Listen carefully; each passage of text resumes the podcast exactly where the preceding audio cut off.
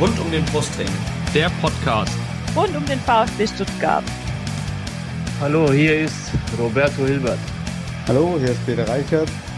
Hallo, hier ist Andi Buck. Ich wünsche euch viel Spaß beim Podcast rund um den Brustring.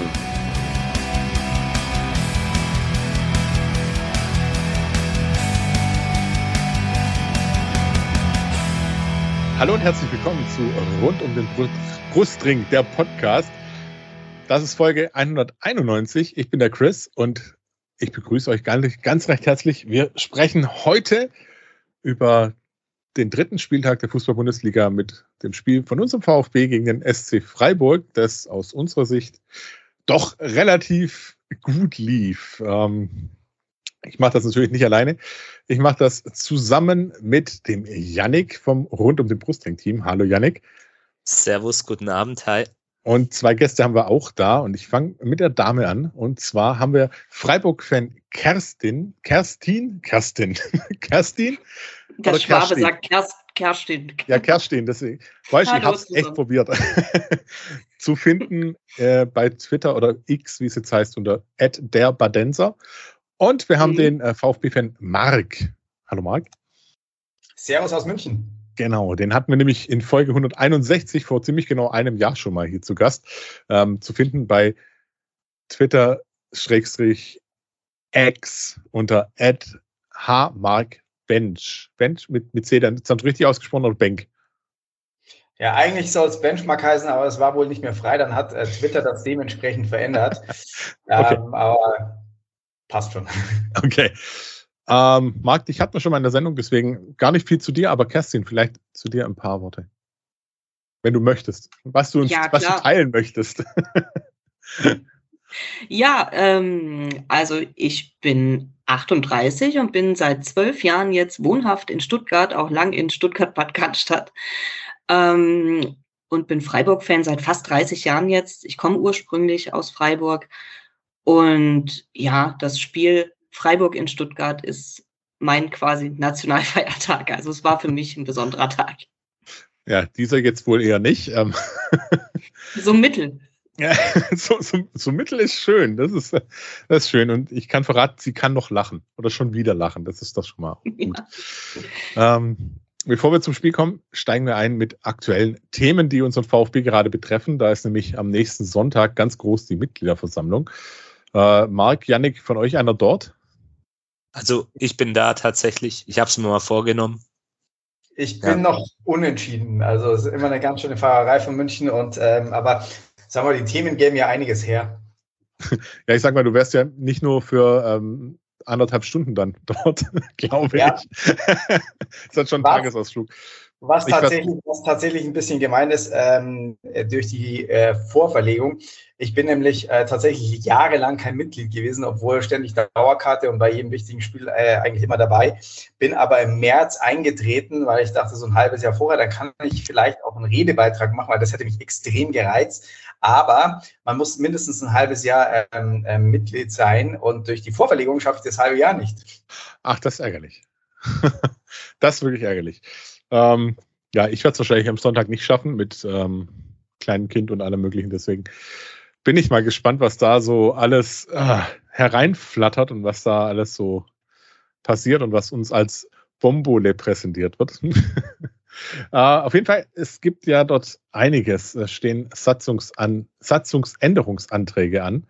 Ähm, da haben wir das Stichwort hier Michael Reichel und Co. Das heißt, Wahlpaare mit nur zwei Kandidaten, die auf ein Amt kandidieren lassen, sollen wegfallen, ähm, was vom Präsidium unterstützt wird.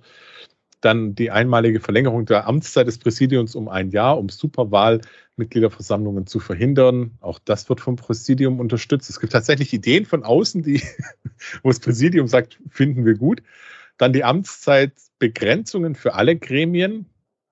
Etwas völlig überraschend gibt es keine Unterstützung aus dem Präsidium da dafür ähm, Bildung eines Wahlausschusses nach bestimmten Kriterien statt Zusammensetzung aus Vereinsbeirat und Präsidium auch keine Unterstützung.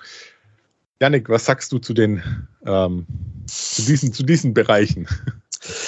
Ja, gut. Ähm, ich bin eigentlich immer ein Fan davon, dann auch das nachher, wenn es passiert ist, äh, nochmal zu analysieren. Ähm, prinzipiell sind da gute Themen dabei. Also gerade diese Geschichte mit den Wahlpaaren unterstütze ich auch. Das ist ein guter Einwand. Und prinzipiell ist es ja auch gut, dass sich Mitglieder ähm, Gedanken machen und diesen demokratischen Prozess auch vorantreiben. Egal, ob man jetzt dafür, dagegen ist, was man davon hält. Ich finde es prinzipiell, habe ich vor jedem Mal einen Grundrespekt, der sich da wirklich Gedanken macht und sich die Mühe macht, da sowas auch zu formulieren. Ähm, ja, bei dieser Geschichte, das hast du, ähm, das erwähnen wir ja gleich nochmal VfB jetzt, das sehe ich ein bisschen kritisch, das will ich mal vorwegnehmen, weil mir da einfach das Gehaltvolle fehlt. Ich verstehe nicht ganz, was die, was die Herrschaften jetzt wirklich wollen. Aber wer weiß, vielleicht bin ich am Sonntag schlauer, vielleicht gibt es dann einen coolen Redebeitrag, wo ich dann sage, okay, ich unterstütze euch. Aber prinzipiell ähm, finde ich beispielsweise auch die Bildung eines Wahlausschusses durchaus eine Idee, die man mal in Angriff nehmen könnte. Gibt es bei anderen Vereinen, glaube ich, in der Form auch. Ich weiß jetzt gerade nur nicht, mir fällt jetzt gerade kein Beispiel ein. Aber das sind schon Dinge, wo ich sage, da kann man mal drüber sprechen bei einer MV, auf jeden Fall. Aber letztendlich ähm, auch die Geschichte mit Klaus Vogt, ich glaube, die könnte so das Zünglein an der Waage sein, letztendlich. Also das könnte, glaube ich, schon die, die Veranstaltung beeinflussen. Und ich ja. glaube auch, dass es da, das will ich auch mal vorwegnehmen, kann, wir können ja gleich auch nochmal generell drüber reden, dass es da wirklich eng werden könnte. Weil ich glaube, einige Mitglieder schon einen Hals haben auf gewisse Leute. Aber harren wir der Dinge. Ich bin noch relativ entspannt und wie gesagt, grundsätzlich finde ich es gut. Wie gesagt, da sind coole Sachen dabei, die auf jeden Fall auch unterstützenswert sind. Definitiv. Und wie du es auch sagst, jeder, der sich da wirklich einbringt und auch was Konstruktives mitbringt, dann sowieso. Wir haben, glaube ich, genügend äh, Leute, die einfach nur rumbrodeln. Ähm, Satzungsanträge von VfB jetzt, hast du gerade schon angesprochen, da geht es jetzt um die Abschaffung des Wahlausschusses. Der, hm, gerade genau, ja, genau, Janik hebt schon so auch die Zugbild schon so, hm. ähm, dann keine Kandidatenbegrenzung, Aufhebung der Gruppen im Vereinsbeirat, äh, aber das erfährt auch keine Unterstützung. Marc, wie siehst du denn das mit den VfB jetzt Anträgen? Ja, also generell, generell muss man ja sagen, äh, dass das Vereinsrecht nicht ganz einfach ist und dass ich tatsächlich äh, auch äh, kein, kein Jurist bin, um das alles zu durchleuchten und zu verstehen ähm, und auch auf einige Punkte gespannt sind. Was mir natürlich schon wichtig ist, weil ich ein total demokratisches Grundverständnis habe, ähm, finde ich es natürlich für mich schon äh, sehr seltsam, dass es ein, ein Komitee gibt, was öfter mal die Kandidaten vorselektiert und mir dann nur bestimmte Kandidaten präsentiert werden. Das ist ein Punkt, äh, ähm, da bin ich einfach dahinter, dass man da auch äh, ja, einfach demokratisch wählen darf und, und die Kandidaten kriegt. Weil ich fand das das letzte Mal schon, auch schon mit Dietrich damals, fand ich das sehr komisch, dass da nicht jeder zugelassen worden ist und dass dann irgendjemand in grauen Kämmerlein nach irgendwelchen Kriterien, die mir überhaupt nicht bekannt sind, die sich mir nicht erschließen, die aber auch nicht bekannt gegeben werden, dann rausgesucht wird oder sogar eine Personalagentur dann beauftragt wird, jemanden zu suchen oder solche Dinge. Und das ist mir ein bisschen suspekt, ja. Und da finde ich schon äh, ähm, den Ansatz gut, wenn man äh, da sich bewerben darf und dann auch zugelassen wird. Ja. Ähm, was dann so ein paar andere Sachen sind, äh, da bin ich oftmals nicht tief genug drin. Was ich sehr lobenswert finde, sind diese ganzen Zirkelbezüge mal aufzuheben und darzustellen. Da fand ich, äh, sind sehr gute Beiträge dabei. Da stehe ich definitiv dahinter, sowas aufzulösen. Und äh, bei vielen Dingen kann ich mir aber eher, erst, das sehe ich ähnlich wie Janik, mir eine Meinung bilden, wenn ich dann auch die Argumente gehört habe. Weil es gibt ja welche, die haben eben die Medien äh, ähm, als, als verlängerte Sprachrohr und andere wieder nicht oder sie nutzen sie nicht. Das ist schwer zu sagen. Ähm, und dann hat man ein relativ dünnes Bild aktuell und da bin ich dann schon auch gespannt, was dann dort vor Ort dann auch präsentiert wird oder was denn die wahren Argumente sind. Und da lasse ich mich gerne ähm, auch überraschen. Ich glaube, da lassen wir uns alle gerne überraschen, was da noch kommt. Ähm, vom Präsidium gibt es noch Satzungsänderungen. Mit Tagesordnung muss eine Woche vor der MV bekannt gegeben werden. Ich denke, das ist eigentlich ganz okay. Äh, MV kann entscheiden, ob die nächste MV hybrid oder virtuell stattfindet. Für mich ein sehr, sehr spannender Punkt der, glaube ich, ähm, viele Mitglieder abholen könnte. Äh, passives Wahlrecht erst nach sechs Monaten Mitgliedschaft, das mag so bei deinem Thema. Und äh, Präzisierung des Bewerbungsprozesses. Also an sich eigentlich auch, finde ich, ganz angenehme Punkte. Nur dann kommen die Punkte, die streckenweise nicht so angenehm wohl werden an diesem Tag, weil es gibt Abwahl. Anträge. Und zwar gibt es zwei Stück gegen Klaus Vogt, gegen den Präsidenten. Einmal von Cornelia Gerstung, die vorwirft, ähm, es gibt keine Ruhe im Verein mit Vogt, außerdem Besetzung des Aufsichtsrates, Streichung von Mitgliedervorteilen, Datenschutz, Geburtszeitung, Mitgliederzeitung, Kommunikation, Gemeinnützigkeit und Nachhaltigkeit, Flug zum Relegationsspiel nach Hamburg. Und VfB jetzt ist für Abschaffung der Mitgliederausschüsse, Umgang mit Datenaffäre, äh, nein, die Ab nicht ist für, sondern wegen der Abschaffung von Mitgliederausschüsse, so rum was. Umgang mit Datenaffäre, Personalfluktuation, Sponsor, Umgang mit den Fällen Bühler und Schlecht. Janik, was sagen wir dazu? Ja, wie ich schon gesagt habe, also das, das ist, glaube ich, so der heißeste Antrag, der auf der MV und ich glaube, da dürfen sich die Herren nicht zu sicher sein, die da jetzt auch namentlich genannt werden. Da sind eben Sachen passiert. Du hast es ja gerade beispielhaft erwähnt. Äh, das macht ja auch die Frau Gerstung in ihrem Antrag, äh, dieser Flug zum Relegationsspiel schwierig. Und wenn man dann auch noch so, sorry, muss ich sagen, daran sieht man mal wieder, was für eine Medien- und Kommunikationskompetenz einige VfB-Verantwortliche haben und das dann auch noch in Twitter reinstellen. Wenn ich noch ein paar Monate zuvor irgendwie für die Grünen teilweise auf meinem Privataccount argumentiert habe, dann ist das schon schwer zu vermitteln. Und dann passieren eben genau solche Sachen. Auch hier muss man sagen, Frau Gerstung macht da von ihrem Recht als Mitglied Gebrauch, ob man jetzt dafür oder dagegen ist. Das darf sie machen. Ich habe mir den Antrag durchgelesen von ihr so ein bisschen. Da sind schon auch legitime Dinge dabei. Da bin ich auch, ähm, so wie ich es auch schon vorher er erwähnt habe und wie es auch der Marc vorhin ausgeführt hat, da möchte ich es mir einfach mal offen lassen, mir das anhören. Was hat sie für Argumente? Äh, was kommt da vielleicht noch ans Tageslicht? Wir wissen alle, wie solche Mitgliederversammlungen auch laufen, wie vielleicht auch die Beschuldigten reagieren. Ich meine, das muss man ja auch sagen. An Klaus Vogt, ähm, auch ein Herr Dr. Bühler, Herr Professor Dr. Bühler, Entschuldigung, ähm, dürfen sich da natürlich dann auch äußern dazu. Das muss man ja auch sehen. Also dürfen ja auch ihre Argumente vorbringen. Deswegen, aber auch hier zeigt sich wieder ein Stück weit, was in diesem Verein ähm, einfach auch teilweise schief läuft in Sachen Kommunikation ja. und Außendarstellung. Genau, du hast es schon angesprochen auch. Ähm, Müller ja. und Schlecht, gegen die gibt es auch die Anträge. Marc, du möchtest? Ja, also vielleicht, was ich, was ich glaube, was ich glaube, ähm, also es gibt ja immer einen Antrag und ähm, da sind Punkte drin, die jetzt eben äh, von der Frau Gerstung gesagt werden, aber es gibt ja auch so ein generelles Gefühl, wenn man so mit den Fans und Mitgliedern spricht, ja. Und da muss man sagen, ähm, da hat der Herr Vogt äh, natürlich schon äh, in den letzten Jahren total an Renommee verloren. Weil bei ihm, glaube ich, ist es sehr eklatant, wie das, für das er steht und das, was dann passiert, auseinanderdriftet. Ja, ich sage jetzt mal bei einem Dietrich, äh, ich bin überhaupt kein Dietrich-Fan, ich mochte den nicht, aber beim Dietrich wusste man, das ist so ein Wirtschaftstyp und äh, der geht über Leichen. Genauso war er dann auch und so hat er gehandelt. Ja. Und bei einem Vogt, da ist der FC Fairplay und äh, andere Auftritte und, und dann auf einmal passieren aber Dinge, die damit überhaupt nicht übereinander passen, ja, und auch von den Aussagen nicht übereinander passen. Und ähm, das sind ganz viele Punkte, wo ich glaube, so, da ist so ein Grundkrummeln da und dann fällt sowas natürlich auch eher auf den fruchtbaren Boden. Und da bin ich wirklich sehr, sehr gespannt, äh, ähm, wie dann die Stimmung dann vor Ort sein wird, auch, auch äh, gegenüber ihm, weil man, man, man entdeckt ja immer wieder, dass, dass, dass es Kritik gibt, angeblich aus dem Verein. Damals mit Hitzelsberger ist es ja recht offen ausgesprochen worden, mit dem offenen Brief dann auch und so. Und es gibt schon immer wieder Dinge, ähm, was man von ihm nicht erwartet hat, ja. Und ähm, ich glaube schon, dass das für ihn ein ganz schöner Ritt wird. Wir werden sehen am Sonntag. Spannender wie jedes Bundesligaspiel bald. Ähm, genau, Bühler und Schlecht, die Anträge haben wir gerade schon ähm, wegen, auch zur Abwahl wegen den Verstoßes gegen den sogenannten Ron-Paragraphen.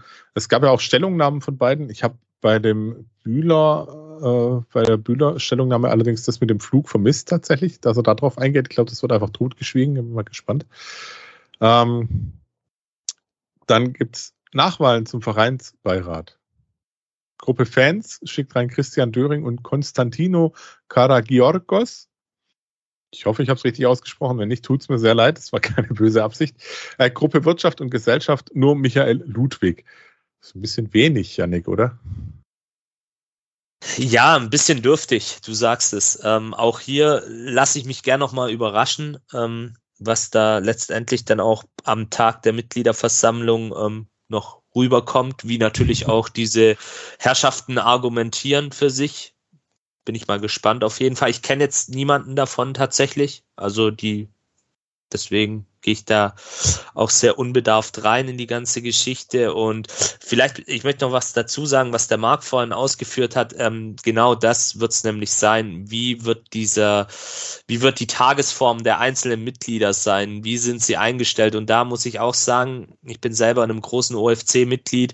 Da sind einige mittlerweile von Vogt ab gegangen und haben auch gesagt, dieses ähm, die letzten Monate, also ich gebe jetzt nur das wieder, was ich gehört habe, ähm, die letzten Monate, diese Nichtpräsenz auch in der Öffentlichkeit, äh, dieses Nicht-Äußern zu kritischen Themen ist einigen sauer aufgestoßen, nachdem er ja wirklich auch ähm, für sich ähm, eingenommen hat und es ja auch anfangs gelebt hat, fannah zu sein. Ich kann mich an Selfies im Auswärtsblock in Bochum erinnern, solche Dinge, ähm, was bis dato, glaube auch noch kein VfB-Präsident in der Geschichte gemacht hat. Ähm, Deswegen wird, wird spannend werden. Aber zur, zu der Geschichte, da bin ich einfach mal gespannt, ähm, was da letztendlich ähm, auch bei rumkommt in Sachen Vereinsbeirat und wie also, die Menschen argumentieren.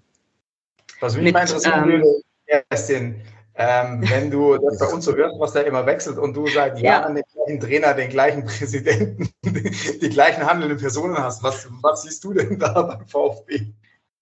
Das ist, also, weil ich natürlich nicht wie ihr ähm, emotional auch als Fan da drin bin, sondern als unbeteiligter Zuschauer, aber halt schon durch, dadurch, dass ich in Stuttgart wohne und Fußball interessiert bin, bin ich ja schon immer wieder ähm, relativ nah dran. Und das ist für mich dann halt eher unterhaltsam, weil es bei uns bei uns ist eigentlich, ja, der neue Präsident, weil Fritz Keller dann, dann zum DFB ging, das war eine große Nummer und ansonsten ist dann, da steht dann immer so äh, ganz lapidar, wir sehen weiterhin nach äh, sorgfältiger Überprüfung keinerlei Grund, ähm, die Profiabteilung auszugliedern. Wir bleiben ein EV, fertig. Und bei euch, ich, als ich vorhin mal durchgeguckt habe, wie viele Punkte es bei euch zu besprechen gibt jetzt auf der MV, das ist ja, das hört ja gar nicht mehr auf, was, was da besprechenswert ist. Was ich besonders spannend finde, ist, ähm, äh, wie Yannick eben auch gesagt hat, dass Klaus Vogt ja jetzt so, so ein spezieller Präsident ist. Also ich war bei dieser Kandidatenvorstellung im, im SSC mit äh, Vogt und Riedmüller damals und es war ja so eine freundschaftliche Atmosphäre, einer von uns und so ist es ja auch mit dem einen oder anderen der, der handelnden Personen gerade.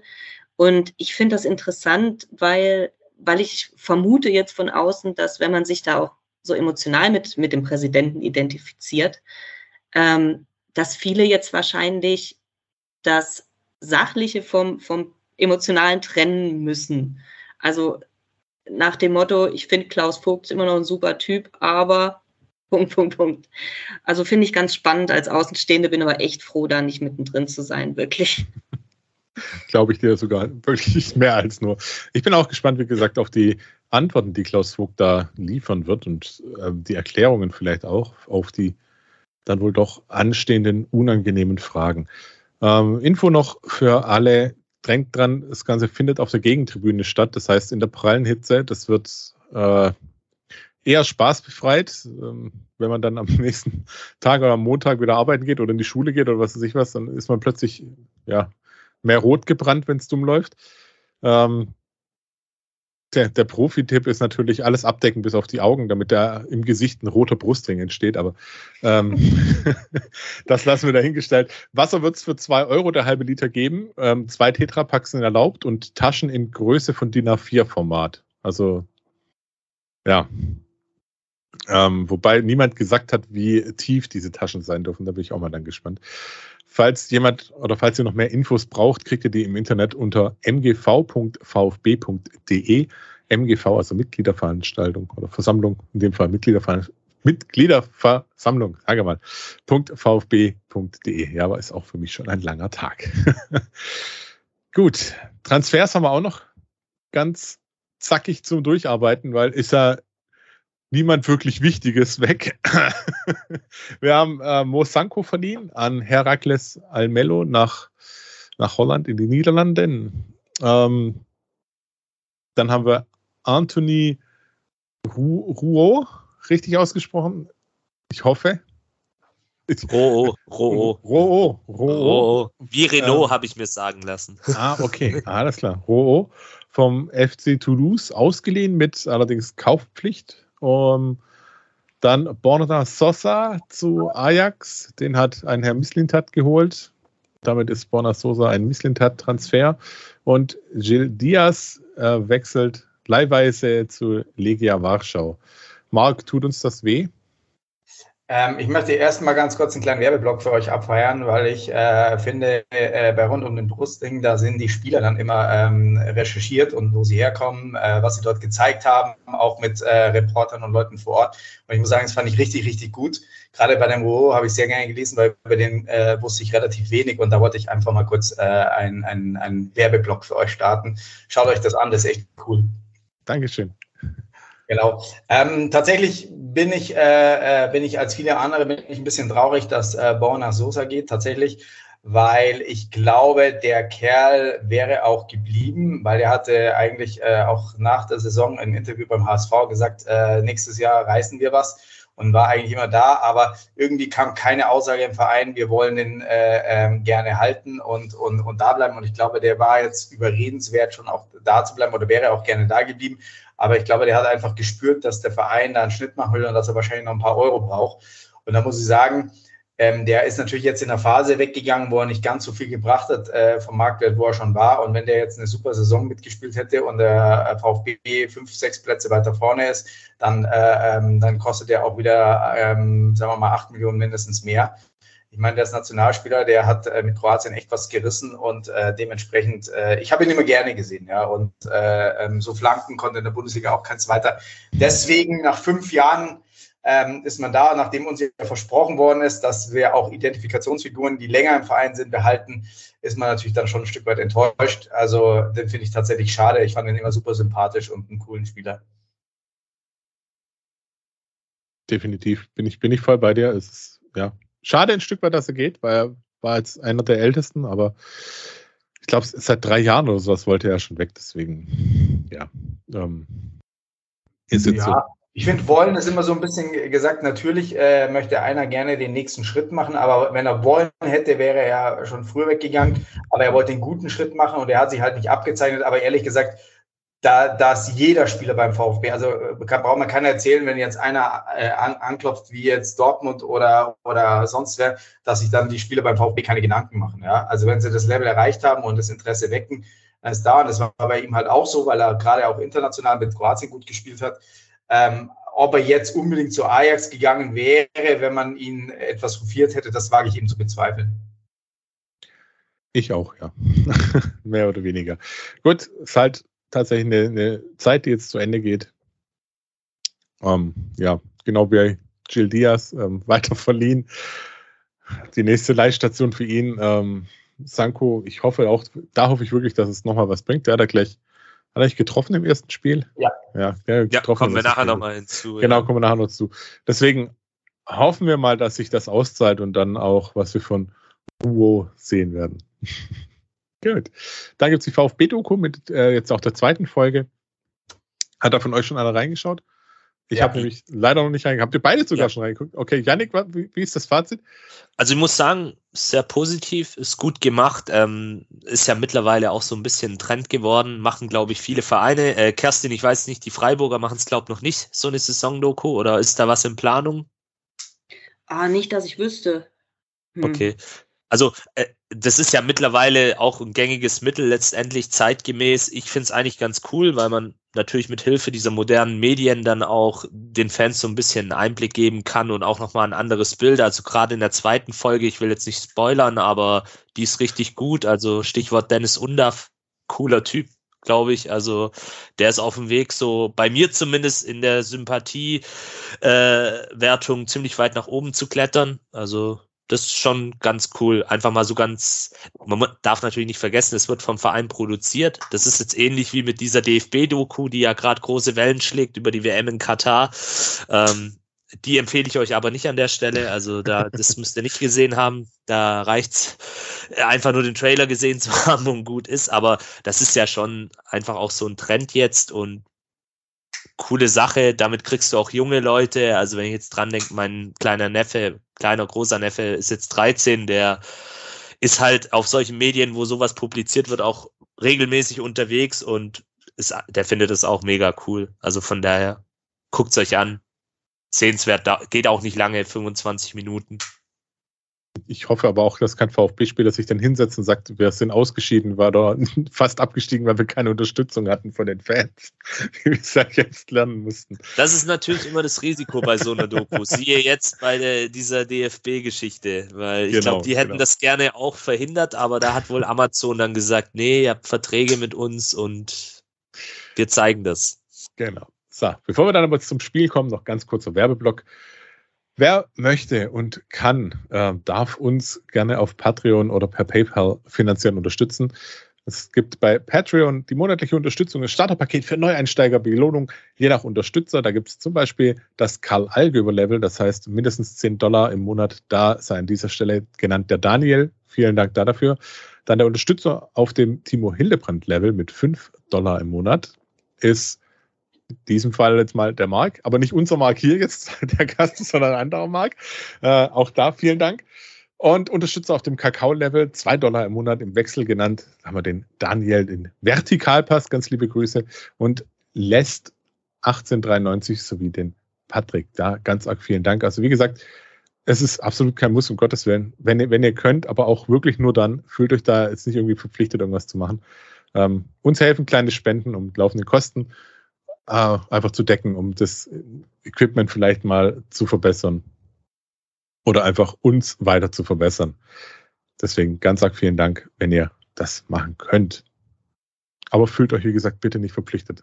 Guckt lieber, dass euer Kühlschrank voll ist. Das ist viel wichtiger. VfB 5, Freiburg 0. Oh, und ich sehe, Kerstin atmet einmal schwer durch.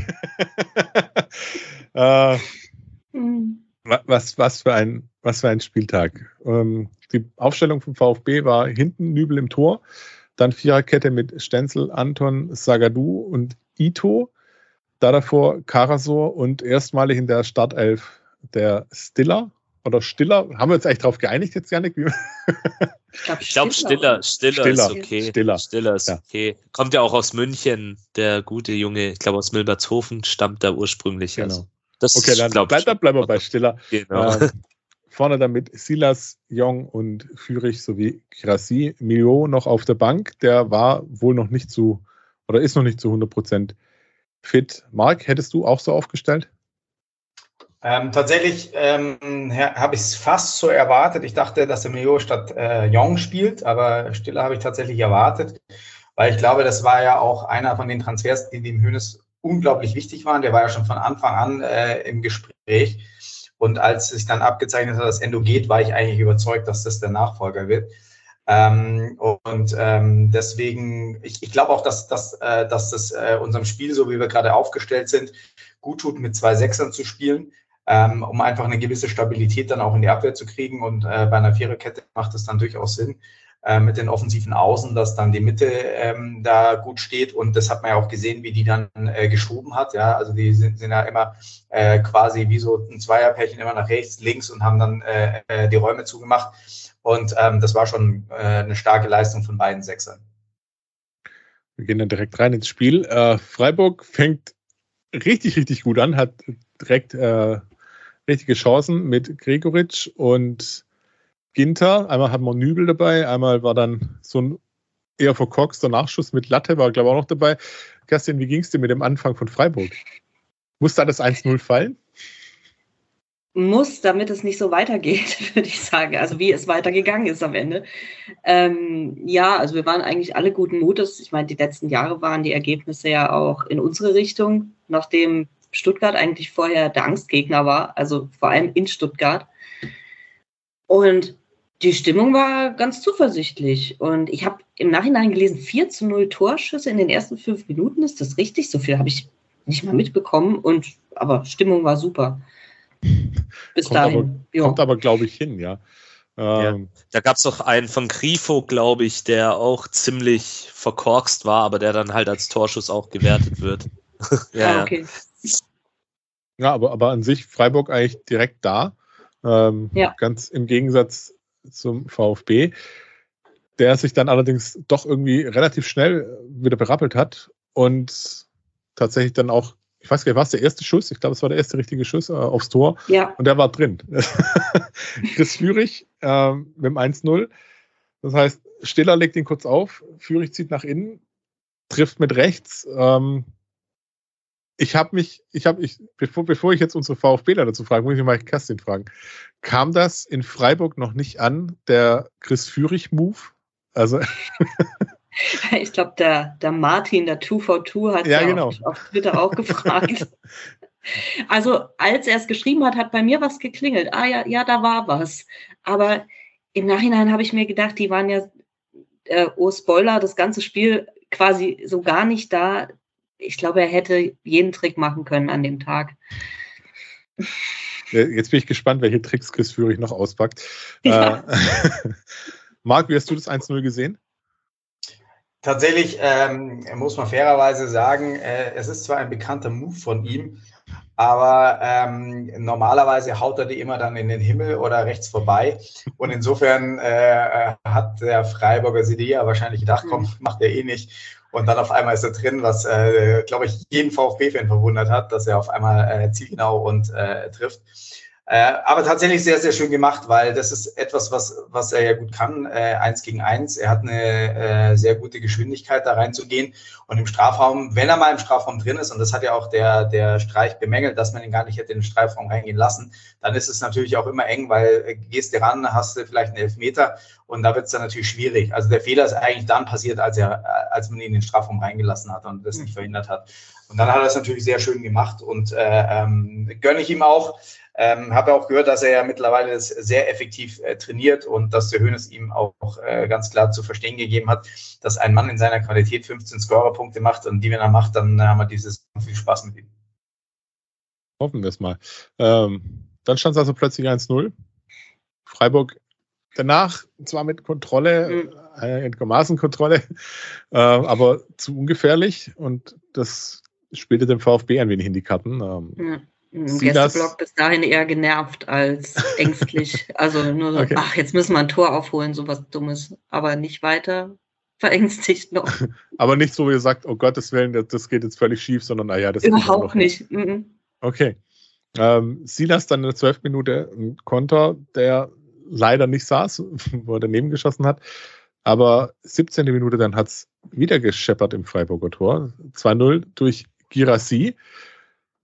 Äh, Gerade den erwähnten Silas, der wird eigentlich nicht wirklich angegriffen. Das ist eher so, von, von, von meiner Wahrnehmung her war es eher so, die Freiburger wollten mal gucken, was der mit dem Ball alles kann. Der legt auf Girassi und der dreht sich und schießt aus 16 Meter ein, Yannick. Ähm, erstens stark gemacht von Silas, zweitens noch stärker gemacht von Girassi, drittens wollte Freiburg zwei Tore aufholen oder warum haben die ohne Abwehr gespielt? Äh, die letzte Frage können dir nur die Freiburger Spieler beantworten, weil das ist eigentlich sehr ungewöhnlich für sie, ähm, dass sie so Ja. behäbig und so passiv verteidigen. Ja. Also das, da war ich echt erstaunt. Also Mhm. wo ich das dann auch in der Zusammenfassung gesehen habe, äh, da ist ja gar kein Zugriff da. Das ist ja, Ja. die stehen einfach da und, und gucken Sidia komplett neben sich an dem Tag. Ginter auch ungewöhnlich schwach. Total, der, ja. ist, der ist ja eigentlich auch sehr solide sonst und so eine, ein bisschen so eine Wand da hinten drin auch. Ist ja jetzt auch nicht gerade unerfahren, der gute Junge. Ja, das ist, den siehst du auch dauernd, da, gefühlt dauernd, dass der auffällt, dass er nochmal einen rauskratzt. Ja. Und ähm, zu dem Schuss, ähm, im ersten Moment, ich habe das von der Cannstatter Kurve, ich bin da ja so im Mittelrang, dachte ich, okay, das war ein Torwartfehler, ein, eindeutig. Aber im Nachgang muss ich sagen, der ist sehr platziert, der Schuss. Das ist ein fieser Ball für einen Torwart. Also vielleicht, wenn er eine Sekunde früher unten ist, Atubolo, dann Ja. hat er ihn an einem guten Tag, aber muss dazu sagen, 10% Schuld für Atubolo, okay, aber der, den Rest gebe ich ganz klar der Freiburger Abwehr. Also Silas darf da niemals äh, den Ball reinspielen und und Girassi darf da niemals sich gegen die zwei so durchsetzen. Es waren, glaube ich, zwei Ja. Freiburger, die da um ihn rumstehen, Sidia und ich glaube, Gint, Ginter war es. Ich weiß es gerade nicht. Ich, da müsste ich die Szene nochmal anschauen, aber auf jeden Fall stark gemacht von Girassi, der natürlich gerade auch eine überragende Verfassung hat. Das muss man einfach sagen. Aber sehr, sehr untypisch für das ansonsten eigentlich doch sehr stabile Freiburger Defensivspiel, würde ich jetzt mal sagen. Also das, das war vielleicht auch im Vorfeld so meine Sorge, dass wir wieder an dieser Mauer von Freiburg so ein bisschen zerschellen und einfach anrennen und wir keine Ideen haben. Aber in dem Fall, was Gerassi natürlich auch gut macht, er sucht gleich den Abschluss und dann eben platziert in die kurze Ecke. Macht er schon gut auch. Aber passives Freiburger Abwehrverhalten begünstigt das natürlich dann auch. War das ein Wirkungstreffer für Freiburg, Kerstin? Ja, da wurde es dann langsam ungemütlich, weil ja, ja, wie Yannick sagt, es, es war eigentlich ähm, über eine längere Zeit bei uns jetzt diese, diese Stabilität und Disziplin, die uns auch so ein bisschen ausgezeichnet hat und die immer so so schwer, schwer zu bespielen war. Und jetzt zweimal diese Passivität direkt hintereinander. Sedilia bei beiden Toren. Ich habe es mir jetzt auch nochmal bei dem Stadion, da ja nicht alles mitkriegst, nochmal die Zusammenfassung wenigstens fünf Minuten angeguckt. Und Sedilia steht ja wirklich wie so in so einem luftleeren Raum und guckt zu, so ein bisschen. Und da hat man dann langsam das Gefühl gehabt, äh, das war kein Zufall, die stehen heute womöglich neben sich. Da wurde dann das Bauchgefühl langsam anders. Und ich, ich glaube, dass, dass die Verunsicherung auf dem Platz auch komplett da war, wie bei uns im Gästeblock auch. Hat man dann zwei Minuten später gemerkt, ähm, 19. Minute, als es 3 zu 0 ja. fiel. Äh, die rechte Seite von Freiburg irgendwie schon in der Pause. keine Ahnung, wo die waren. Auf jeden Fall Ito plötzlich frei. Es war stark gespielt von Stiller. Äh, Ito, Flanke Ito, Tor Gyrassi. Das könnte so der Nachfolger von Flanke Sosa, Kopfball Sascha sein. Marc, 3-0. Erstens, wie, hat, wie, hat das, wie, wie hast du das Tor wahrgenommen und wie, wie es dann auch entstanden ist oder rausgespielt wurde? Und zweitens, was war für dich dann das, was, was mit Freiburg passiert ist in dem Moment? Ich, ich äh, ähm, hatte meine Glücksgefühle vom 2 zu 0 noch gar nicht gebändigt und dann äh, ging es schon wieder die Post ab. Ähm, natürlich äh, ähm, kommt uns entgegen, dass, dass es ein katastrophales Abwehrverhalten war. Ja? Also wenn sie die ja geht, muss Solai sich fallen lassen. Ich muss eh sagen, Solai, ich habe den schon deutlich stärker gesehen. Äh, auch in der ungarischen Nationalmannschaft hat er ja mal richtig aufgespielt. Und er war in dem Spiel in der Rückwärtsbewegung extrem schlecht. Also wirklich extrem schlecht. Ähm, hat uns natürlich äh, äh, geholfen, weil Ito wusste ja gar nicht, wie ihm geschieht, dass er da ganz alleine ist und dann Zeit hat, mhm. den, man sieht richtig, wie er den Kopf heben kann und dann die Flanke reinhaut und Gerasi einen sensationellen Laufweg. Er läuft nämlich erst äh, kurz Richtung kurzen Pfosten, geht kurz vor. Der Verteidiger geht den Weg mit, äh, bis er sich umgedreht hat, hat er sich wieder nach hinten abgesetzt und läuft komplett durch und haut das Ding rein. Also ein richtig, richtig schönes Tor. Äh, wie ich überhaupt sagen muss, wenn man das erste Spiel noch mit anschaut, äh, was mir total gut gefällt beim VfB ist, dass kein Tor gleich ist. Es ist total variabel. Also entweder Flanke reinlaufen, ähm, aus dem, aus dem äh, Strafraum raus. Wir machen äh, Kontertore, wir machen Klatsch und Steil. Also ähm, ganz variabel und deswegen glaube ich, werden wir auch deutlich schwerer auszurechnen sein. Und dann in dem Spiel hat der Führich ein Riesenspiel, im, im ersten Spiel war es der Silas mit zwei Toren. Also das ist echt ganz, ganz schwer ausrechenbar und das gefällt mir ausgesprochen gut äh, weil das jetzt nicht eine Masche ist, ja, also wie früher äh, Sosa Kalajdzic, sondern da ist echt einiges mehr da und das, da ist echt im Sommer was getan worden, gearbeitet worden. Auch die Schnittstellenpässe sind wirklich stark, äh, macht total Spaß zuzugucken und das Tor war schon richtig schön. Kerstin, falscher Film? Total. ja, das, das, der VfB hat es halt einfach wirklich, wirklich gut gemacht an dem Tag. Das ich habe mir dann überlegt, wären wir einigermaßen so da gewesen, so wie wir normalerweise da sind, auch dann hätten wir wahrscheinlich jetzt, sagen wir mal, 2-1, 3-1 verloren. Aber so von uns totales Unvermögen und der VfB ist wirklich, also jedes Tor ein bisschen anders. Genau, so, so wie der VfB quasi auf jede Art ein Tor machen konnte, konnten wir auf jede Art total versagen an dem Tag. Also es hat komplett für den VfB ineinander gegriffen. Das, und da war dann langsam klar, okay, es könnte eventuell nichts mehr werden. Also ich habe nach dem Spätestens dann, spätestens dann. Ich habe nach dem 3 zu 0 wirklich erstmal geschaut, spielen wir wirklich gegen Freiburg. Und ja. dann habe ich geschaut, welches Jahr haben wir eigentlich. Also das war, war beides so nicht ganz klar. Vielleicht äh, nochmal unsere Spieler durchzählen auf dem Platz. Ja, ob, ob noch alle da sind, ja. Äh, Gyrasi, fünfter Treffer im dritten Spiel, das ist einfach auch eine, eine unfassbar starke Quote. Äh, der VfB hat es danach etwas ruhiger angehen lassen. Es kam dann, ja, das Spiel plätscherte dann so ein bisschen dahin. War das zu ruhig, Marc? Was meinst du? Nö, möchte ich gar nicht sagen. Also ich, ich fand es eigentlich vor der Pause sehr souverän. Da hatte Freiburg nicht eine Chance. Und äh, ähm, wenn man sich die drei Minuten vor der Halbzeit anschaut, da haben die Stuttgarter sich den Ball hin und her gespielt. Da war nicht einmal Freiburg dazwischen. Die sind gar nicht in den Zweikampf gegangen. Der Ball wurde permanent rechts, links gespielt äh, ähm, und also das war echt fast schon eine Demütigung, muss ich sagen, in dem Moment, weil wenn du überhaupt keinen Zugriff auf ein Spiel bekommst, und es war in der Phase von Freiburg so, dann das relativ souverän. Ähm, ich war dann eher gespannt, wie kommen sie aus der Halbzeit raus, ja, weil ähm, das haben wir in Leipzig erlebt, äh, äh, wenn dann eine Mannschaft dann nochmal sich rafft und, und, und nochmal voll drauf geht, ob man dann äh, den Schalter wieder umlegen kann und wieder dagegenhalten kann, weil in der ersten Halbzeit war es was so mein Gefühl, das war fast zu leicht. Ja, also hoffentlich rächt sich das nicht. Ja, und das war, da war ich eher gespannt, was passiert nach der Halbzeit. Ja, und das wäre nicht das erste Mal, dass wir aus einem 3-0 oder 0 zu 3 noch ein 4 zu 3 machen. Das ist tatsächlich schon passiert. Das ist auch eine Qualität, die man haben muss. Das ähm, Problem ist, das hat uns natürlich falsche Hoffnung gemacht, dass das schon mal funktioniert hat. ja. 38. Minute gab es dann Gelb für Ito nach Foul an Solai. Äh, Janik, dein Eindruck von Schiri Brüch? Ja, also.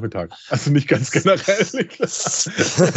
generell das Abendfüllen auch wieder. Ja, ja, ja. Ähm, also ich bin kein großer Freund von ihm, so viel kann ich sagen. Nein, es, ist, es war okay, muss ich sagen. Ähm, er hatte ja jetzt auch wirklich nicht so viele strittige Szenen.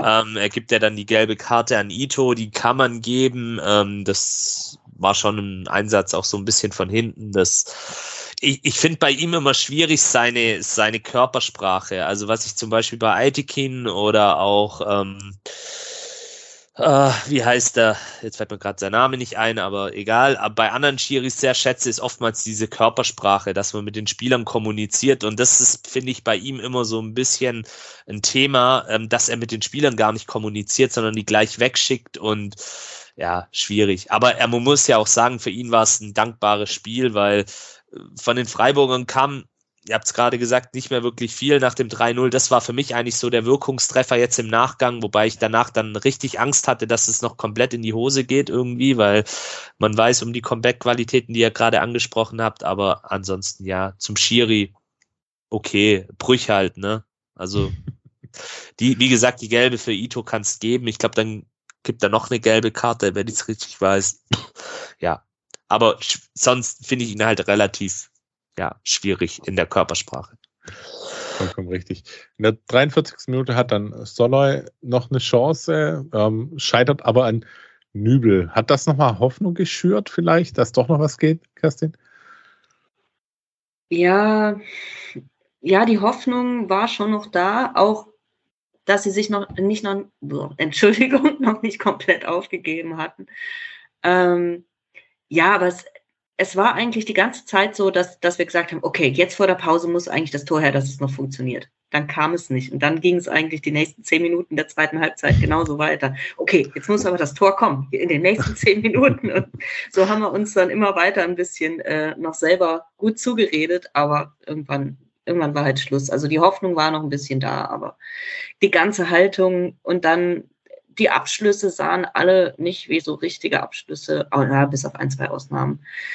Man hatte, ja, vor allem in der zweiten Halbzeit, dann reden wir ja gleich drüber, nicht das Gefühl, dass, dass das noch klappen kann. Mhm. Einfach, das Bauchgefühl war, war einfach nicht dabei. Ähm, Nübel, der bessere Torhüter, mag. Ähm, also ich finde die Neuerung beim VfB Stuttgart diese Saison tatsächlich mit Torhüter zu spielen, finde ich richtig gut. hey. Also, das war jetzt aber ein harter Diss gegen Freiburgs Nummer 2 her. Ja. ja, aber tatsächlich, äh, tatsächlich, ähm, es ist ja manchmal so, wie kommt jemand äh, in eine Situation rein und wie funktioniert eine Situation, ja. Und ich hatte das Gefühl, bei Müller, ähm, der hatte ja tatsächlich auch bei der Olympiade schon einen Knick bekommen. Ähm, der hatte ja da auch ein Spiel drin, das letzte, wo Deutschland dann, glaube ich, 5-0 oder so verloren hat und da war er auch nicht gut.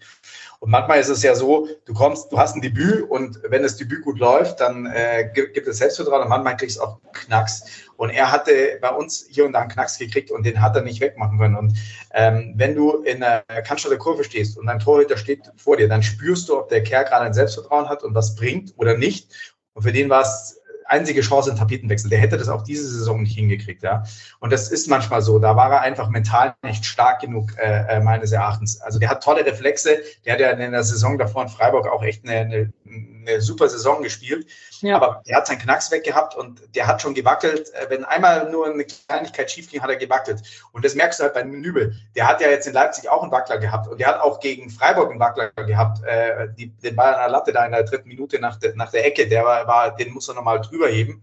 Ähm, und der kann sich eben da wieder fangen, ja. Und da merkst du, ähm, das ist schon ein großer Unterschied. Und der hält uns halt auch mal zwei, drei Bälle äh, ähm, wo er dich im Spiel hält. Weil wenn Freiburg den Anschlusstreffer zum 3-1 beispielsweise schafft, ja, dann, dann möchte ich nicht wissen, wie das Spiel läuft. Ja. Und ich muss sagen, ähm, es tut gut, wieder einen drin zu haben, äh, wo, wo du auch, als, als denke ich, ich war früher selber Verteidiger, äh, wenn ich einen Torwart hinter mir gehabt habe, wo ich wusste, der hält mal ein, dann kannst du ganz anders spielen, weil du dann auch mal versuchst, eher vorne reinzukommen oder mal eine, eine Situation anders aufzulösen, weil du weißt, da ist noch einer da. Aber wenn du schon die ganze Zeit denkst, oh, wenn da jetzt was passiert, und äh, ich glaube, das merkt die Mannschaft, dass da hinten wieder einer drin ist, ähm, auf den man sich verlassen kann. Das hoffen wir doch alle. Nochmal an der Stelle, ich fand es echt schade, dass es mit Flo Müller nicht funktioniert hat und wünsche ihm in Freiburg wirklich alles Gute. Ich hoffe, also ich denke, ihr habt einen guten Kerl auf jeden Fall bekommen. Ähm, und ja. wer weiß, wie viel Spaß ihr vielleicht dann doch noch an ihm haben werdet auch noch. Ja, ich wüsste auch wirklich gern, also ganz platt gesagt, was da los war. Also du kannst ja nicht reingucken, nicht in den Kopf oder ins Training. Und gerade die Torwartposition ist ja so eine, so eine empfindliche und so eine Kopfsache teilweise, denke ich mal. Äh, dieser, dieser Wechsel zu euch, ich habe gedacht, das ist ein anderer, anderer Torwart plötzlich. Das, weil bei uns, das war eine, eine sichere Bank, also zumindest aus meiner Sicht, ich war mit dem vollkommen glücklich. Und es war ja auch nicht nicht zu Unrecht, dass wir immer wieder gefragt wurden, als er jetzt zurückkam, ja, aber wird der jetzt Nummer eins oder Atubolu? Also, dass Atubolu Nummer eins wird, war jetzt nicht für jeden von außen selbstverständlich. Und das kann ich auch verstehen. Mit Florian Müller ist schon eine, eine brutale Nummer zwei. Ja, aber tatsächlich ähm, ging das ja Stuttgart schon ein paar Mal so. Ich meine, als Raphael Schäfer ja. damals von Nürnberg kam, äh, hat er auch angefangen zu wackeln. Dort hat er super gespielt und als er zurück ist, hat er wieder gut gespielt. Ich glaube, der, der Druck in Stuttgart, so komisch das klingt, ja, weil ihr, ihr spielt ja seit Jahren erfolgreich, aber der Druck mit diesen ganzen Fans hinten dran und dass jede mhm. Situation mhm. diskutiert und gemacht wird und äh, wo es vielleicht nicht weniger beschaulich ist, das, das macht schon was mit einem, ja. Äh, ähm, und und äh, dementsprechend, wenn du da nicht gut reinkommst äh, das, und, und eigentlich immer in Diskussion bist, das ist, glaube ich, nicht einfach. Ja, sicherlich positiv wie negativ. Also habe immer den Eindruck, wir sind zwar wir sind zwar auch mit Herzblut Fans, aber in Stuttgart ist das noch, das ist Religion bei euch. Das ist auch mal ganz anders. Ihr, ihr seid da äh, noch viel emotionaler als wir aus meiner Sicht, obwohl wir schon emotional sind. Und genauso wie, wie jede Situation vielleicht negativ diskutiert wird, ähm, werden die Spieler ja auch so mit, mit Liebe überschüttet, wenn, wenn alles klappt oder mit, mit äh, Loyalität. Ähm, ich kann mir vorstellen, dass das in beide Richtungen einen großen Effekt hat, ohne dass es jetzt vom Fan beabsichtigt wäre im Negativen. Aber klar, das, das kann sich im Kopf festsetzen. Ja, da äh, total recht. Ähm, wenn man sich das anschaut, wie gerade die Mannschaft und die Fans eine Einheit sind. Also das spürst du richtig im Stadion. Es pusht sich gerade so, so, so richtig. Und jeder, der gerade kommt, ist ja total beflügelt und alle reden über die Fans. Und das, was, wenn eine Negativspirale da ist, was wir ja auch vor ein paar Jahren hatten, ja, äh, ähm, und, und dann diese Kraft der Fans zu spüren oder diese Wut der Fans zu spüren, jetzt hast du genau das Gegenteil. Du merkst, dass so eine Freude da, so ein, ein äh, die Fans stehen hinter der Mannschaft gerade. Und es gibt so einen Push, glaube ich, gerade. Deswegen äh, glaube ich, dass man der Saison ähm, wenn das äh, so aufrechterhalten wird und wenn es weiter so geht, werden wir echt eine starke, eine starke Heimmannschaft sein. Also ich glaube, es wird echt schwer, uns in, in Stuttgart zu schlagen. Das hatten wir ja schon mal, solche Phasen. ja. äh, zur Pause gab es einen Dreifachwechsel bei Freiburg. Kenneth Schmidt kommt für Kilian Sidilia, ich hoffe, ich habe es richtig ausgesprochen. Ja. Ritsu Dorn für was mich übrigens an der Stelle, muss ich ganz kurz merken, äh, sagen, ähm, ähm, bei Sky, der hat ihn die ganze Zeit nur Ritz Doan genannt. Ich habe wieder Junge. Also das U kannst du auch noch vorhin sagen. Ganz, und ich glaube, man sagt auch, man sagt auch Litz, glaube ich. Und nicht, also und, so habe ich es mal Ritz mit, dann, also mitbekommen. Ritz Doan. Genau, und das, das U schon gar nicht. Also so, so rum ist es irgendwie. Ja, also, also Doan für Salai und Maxi Philipp für Michael Gregoritsch. Kerstin, was war das Ziel von eurem Trainer? was glaubst du oder was war der Plan? Also zumindest äh, die Wackler rausnehmen. Das, das, das wenn er den drin gelassen hätte, hätte ich jeden Glauben verloren. Weil er ja wirklich wie, er ist zwar, ja, er ist immer in der Nähe gewesen, wenn es kritisch wurde, aber er war mehr Statist, er war Zuschauer. Ähm, Scholloy hat er wohl, hat Streich wohl in der Halb, ähm, nee, in der Pressekonferenz gesagt, dass er ihn in der Halbzeit rausgenommen hat, weil er beim 3 zu 0 wohl den, den entscheidenden Fehler gemacht hat. Ähm, wenn ich, ich habe das, äh, ich glaube, im Freiburg-Podcast, der, der Sportcast, Grüße, die haben darüber gesprochen, dass man das in den Fernsehbildern wohl gar nicht gesehen hätte, dass Scholloy äh, seine, seine Kollegen wohl auf, auf was aufmerksam machen wollte beim 3 zu 0, dass da einer nicht gedeckt ist, dabei selber nicht mehr gedeckt hat.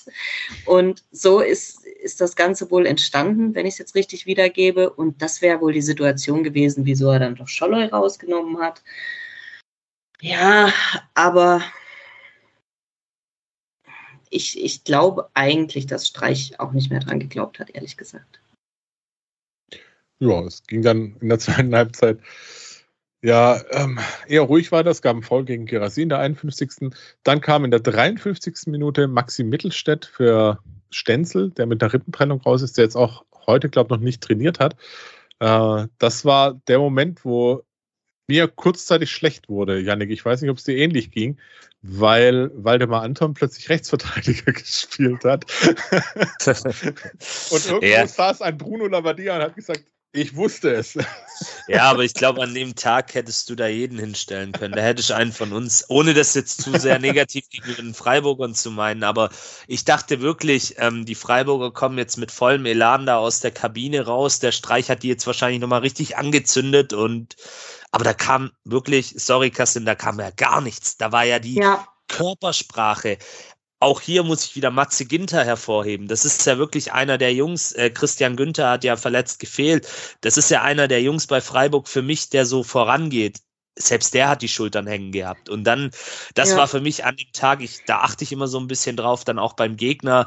Bei Bochum war es für mich Manuel Riemann, der da plötzlich komplett neben sich stand und, und so mit den Schultern gezuckt hat. Und an dem Tag war es Matze Ginter bei Freiburg. Und hm. man muss mal dazu sagen, Maxi Mittelstädt hat es wirklich bombastisch gemacht. Also wie der da gleich reingeht, der war sofort da, Präsenz, hat gepasst. Ich habe mir eher Sorgen gemacht, oh Mann, Stenzel, der war jetzt auch so eine Bank da hinten, jetzt so ein Stabilisator.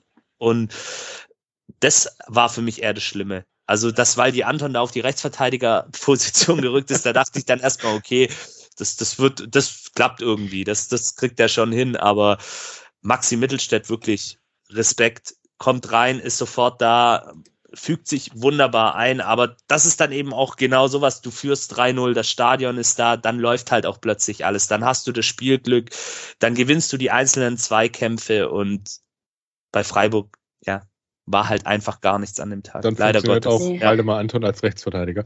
Richtig, ähm, genau. Gerassi dann in der 55. knapp vorbei bei der VfB, blieb dann auch aktiv und machte dann in der 62. Minute durch Chris Führig äh, das 4 zu 0. Marc, ähm, der Chris Führig-Move nochmal? Weil du vorher noch meintest, kein Tor fällt zweimal. ja, wobei, wobei tatsächlich ähm, es ist auf jeden Fall äh, ähm, eher ein Kontertor, kann man sagen. Also war genau das ist, was ich gesagt habe. Äh, Im Mittelfeld wird der Ball erobert. Ähm, dann äh, Sila, ähm, Gerasi lässt ihn klatschen und dann kommt der, der, der Pass auf den Flügel raus und er läuft dann in den Strafraum rein. Und in dem Fall hat er ja den Vorsprung gehabt. Äh, ich habe fast gedacht, äh, äh, ähm, er vertändelt ihn sogar. Ähm, er hätte ihn eigentlich zu Silas rüberspielen müssen. Äh, Silas war auch stinksauer, der hat auch bei dem Tor nicht so richtig mitgejubelt, muss man sagen. Das war eher dezentes Jubeln. Ich glaube, wenn er ihn nicht gemacht hätte, dann hätte er sich was anhören dürfen. ähm, weil es war ja schon fast frech. Aber sowas geht auch nur, wenn du dann das Selbstvertrauen hast und wenn du dann so da bist, dass du dann nochmal einen Schlenker machst und nochmal reingehst und ihn dann äh, äh, so gut reinlegst. Und das haben wir dann gehabt. Mit einem 3-0 im Rücken kannst du es dann eben auch, auch mal bringen. Ähm, und da merkt man einfach, dass der ganz anders drauf ist als die Male davor. Weil wenn du gesehen hast, äh, in, der, in, der, in der letzten Saison teilweise, da war der so fahrig und so, so überhastet und so weiter, weil da ist es halt dann immer das 1-0 oder was anderes, was du vergibst. Und dann gehst du danach vielleicht mit dem nächsten äh, äh, Chance vom Gegner in, in Rückstand und dann äh, greift dir jeder die Chance an. Und mit einem 3-0 lässt sich halt anders spielen. Ja. Und das hat er dann auch gezeigt und hat es dann äh, am Ende dann doch sehr souverän gemacht. Ähm, Im ersten Moment habe ich gedacht, wo er nicht zum Silas gespielt hat, also ähm, muss er eigentlich spielen. Ja, aber wer es Tor macht, hat meistens recht. Ne? Da hat er recht. Zwei Minuten später kam dann Mio für Jong und Massimo für Silas. Janik, Belastungssteuerung? Ja, ich denke ein Stück weit dann auch ähm, das Spiel war ja dann eigentlich entschieden. Also da habe ich dann tatsächlich auch keine Angst mehr gehabt nach dem 4-0, dass da noch was passiert. Wirklich, also das, das meine ich jetzt ohne Häme. Ich, ich kenne meinen VfB, ich weiß um die Qualitäten von Freiburg und äh, der Marc hat vorhin gesagt, lass die das 3-1 machen. Dann sind die wieder da.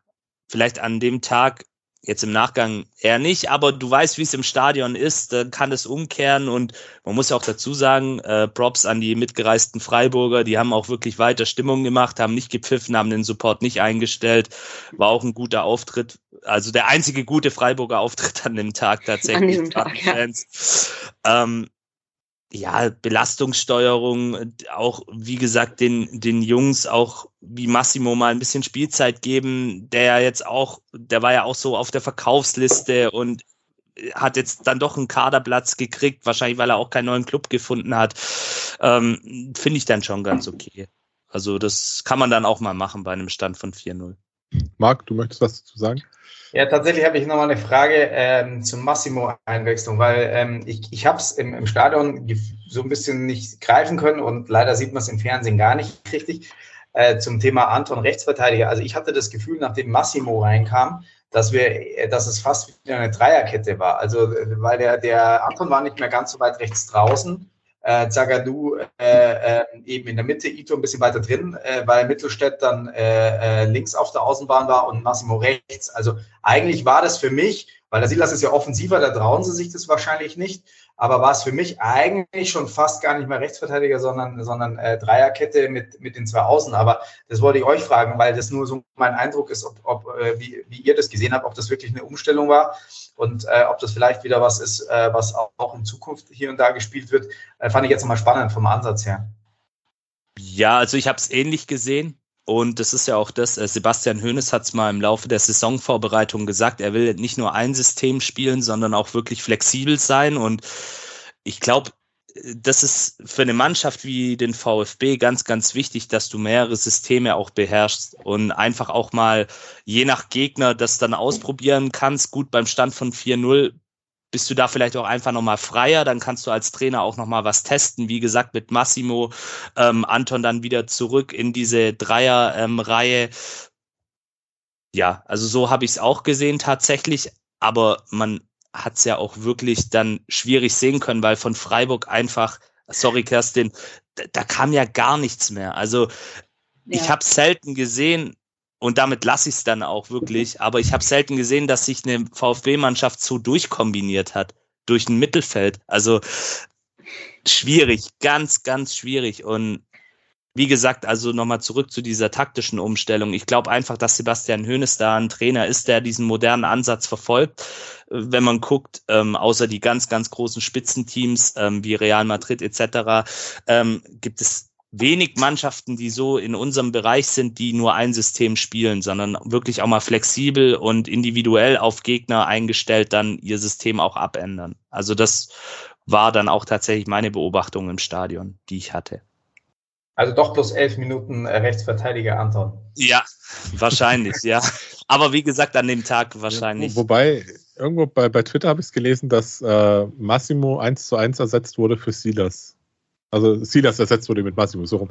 Ähm, und, und Anton durchgespielt hat das Rechtsverteidiger. Aber ich war eher auch, Marc, bei dir mit, mit äh, Fünferkette, Dreier. Ja, genau. Ich habe das deswegen gefragt, weil das äh, tatsächlich für mich auch ähm, nicht ganz schlüssig war, aber es sah so aus. Aber was Janik gesagt hat, ist halt richtig. Wenn da auch kein Druck drauf ist, dann siehst du auch nicht, wie das Abwehrverhalten ist. Normalerweise, wenn Druck drauf kommt, dann siehst du, wird es eine Fünferkette oder wird es keine Fünferkette, aber da eigentlich so gut wie nie Druck drauf war, ähm, schwer zu sagen. Kleine Frage an Janik, wie fandst du Freiburg? War ein Ausrutscher. Also ich glaube jetzt, ähm, um das mal vorwegzunehmen, ich glaube jetzt nicht, dass Freiburg deswegen irgendwie abrutschen wird. Dafür sind die einfach schon zu gefestigt. Aber ähm, ich habe mir tatsächlich mal dieses SWR-Format vom SC Freiburg angeguckt, so als Vorbereitung mhm. für die Sendung, um einfach auch mal so in die Freiburger Fanseele reinzugucken. Und äh, die Jungs und Mädels, die da interviewt worden sind, die haben es eigentlich richtig gesagt. Das kann passieren. Das ist uns auch schon mal passiert. An so einem Tag, da fliegst du dann halt mal komplett auseinander.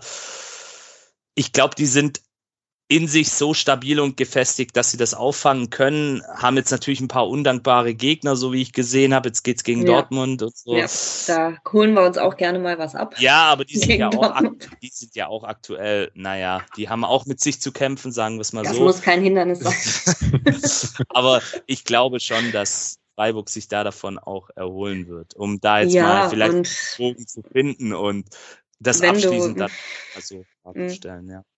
Ja, wenn du in die Fanseele reingeschaut hast, ein bisschen, weißt du ja auch, äh, selbst wenn wir absteigen, geht die Welt nicht unter. Auch wenn wir jetzt in höheren Sphären teilweise sind, ist das immer noch wie so ein Rausch und eigentlich denken wir uns bei jedem gewonnenen Spiel oder jedem Punktgewinn, ah, wieder, wieder ein Stück sicherer, wieder ein Stück weiter weg von diesem Drama, was wir so lange einfach jedes Jahr hatten. Ja gut, ihr kennt es ja jetzt. ja, aber Kerstin, also dafür seid ihr mittlerweile, sorry, wenn ich das so sagen muss, dafür seid ihr mittlerweile viel zu gefestigt. Da seid ihr einfach zu stabil, da habt ihr einfach auch zu viel Qualität mittlerweile im Kader. Das, also auch so ein Sidia oder so, der hat den rabenschwarzen Tag, aber das ist zum Beispiel ja. ein Spieler, den feiere ich mega. Also auch als Stuttgarter, den hätte ich gern bei uns gesehen. Ja, ich tue mich noch schwer mit Ja, aber das ist wirklich, da sind Jungs dabei und auch eure Nachwuchsförderung, die klappt ja wunderbar. Siehe jetzt auch mit Artu Bolo etc. Da sind ja einige Jungs dabei, Matze Ginter, Christian Günther. Also da mache ich mir jetzt als Außenstehender keine Sorgen, dass Freiburg da irgendwie in einen Abstiegskampf kommt. Also, ja, das, also das, wenn, wenn käme es wirklich ja, über solche Leistungen wie am Samstag. Also äh, das, das wäre das, du hast vollkommen recht, die Qualität ist eigentlich zu hoch und die Stabilität ist zu hoch.